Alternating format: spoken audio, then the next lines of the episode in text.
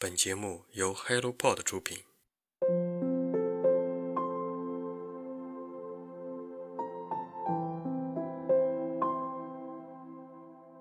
Hello，大家好，好久不见，我是花花。如果回到十年前，并且保留着你现在的记忆，你会继续你的生活，还是改变生活呢？我有认真思考过这个话题，思来想去，我还是决定过现在的生活。最近张有志被大家广泛流传，我们都是张有志，而被困在张有志躯体里的大多都是教师、公职人员等等。他们考上了被很多人竖大拇指的工作，但却失去了曾经的豪言壮语。他们都是曾经想要冲破束缚的芸芸众生，只是碍于无奈，碍于命运的安排，被困在这个两点一线的生活里。张有志总是在想现在的决定对不对，一方面向往大城市的快捷和便利，一方面又贪心的想着小县城的房价和小压力的生活。张有志总是有苦恼，但他或许永远迈不出这一步。今天是一本好书推荐，如果你感兴趣，就听下去吧。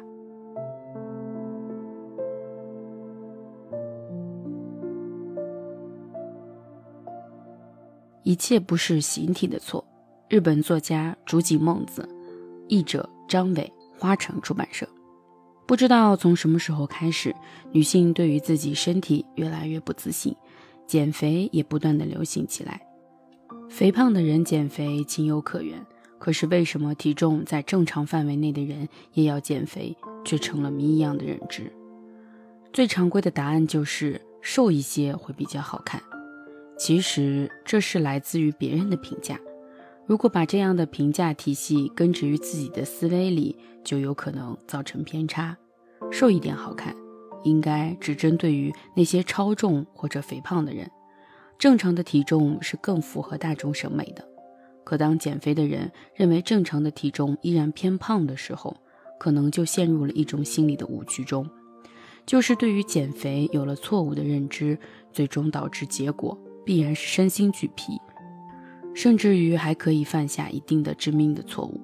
在心理疾病中，也有一种叫做厌食症，其实就是对于减肥错误的认知，来自于这样的一种思维，在我们的大脑之中留下了错误的印象。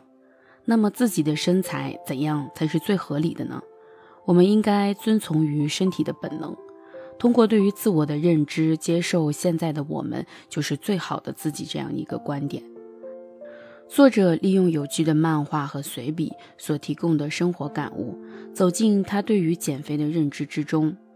作者所思考的、所面对的减肥的困境，则是每一个想要减肥或者已经在减肥路上的人都必然会碰到的。而这些感悟，也一定是减肥的朋友们正在思考的。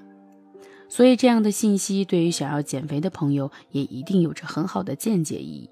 比如，在作者减肥路上曾经使用过各种各样的减肥方式，可他们带来的并不是只有好处。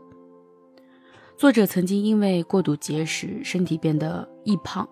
其实，这样的身体基础代谢会变得极其缓慢，身体的自我保护机制已经开始工作，微量的进食也会被身体所吸收。这时的减食减肥就已经没有效果，而只能让身体更加不堪重负。关于减肥，关于女性形体审美，所有有这样焦虑的朋友都可以读一下这本书，感受一下一个过来人的所有心路历程，感受他的感悟心得，也了解他减肥过程中所犯的错误，不要让错误发生在我们身上，不要重蹈覆辙。从什么时候开始，瘦就是美，胖就是丑？在人们的意识里根深蒂固。小学生已经意识到自己要减肥、要变美。如果在社交时出现错误，就归根于形体不错，进入一个怪圈，走不出来。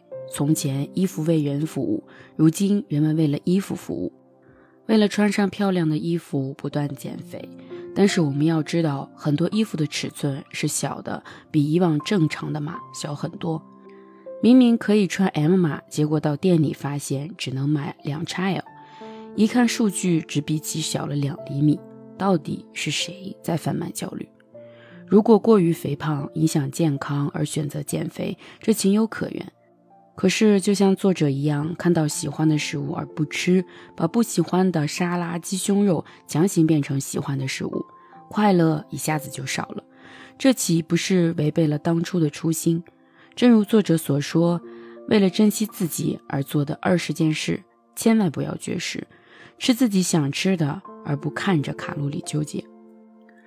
吃东西是一件非常幸福的事情，比如考试考好了，奖励自己一个小蛋糕，或者在某个纪念日吃一顿火锅，享受食物在味觉上的跳跃，由衷的发出一句“太好吃了”。珍惜现在。如果说想要做成某件事，我希望你可以打住这个想法，当下就是体验，而不是寄托未来。我们现在才意识到这有多么的重要。我之前说，如果自己减下十斤，就一定去买那条裙子。可是夏去秋来，又一年的焦虑中，身心疲惫，甚至想要自我放弃。被爱的前提是漂亮吗？漂亮当然让人欣喜，但却不是一百分的要求。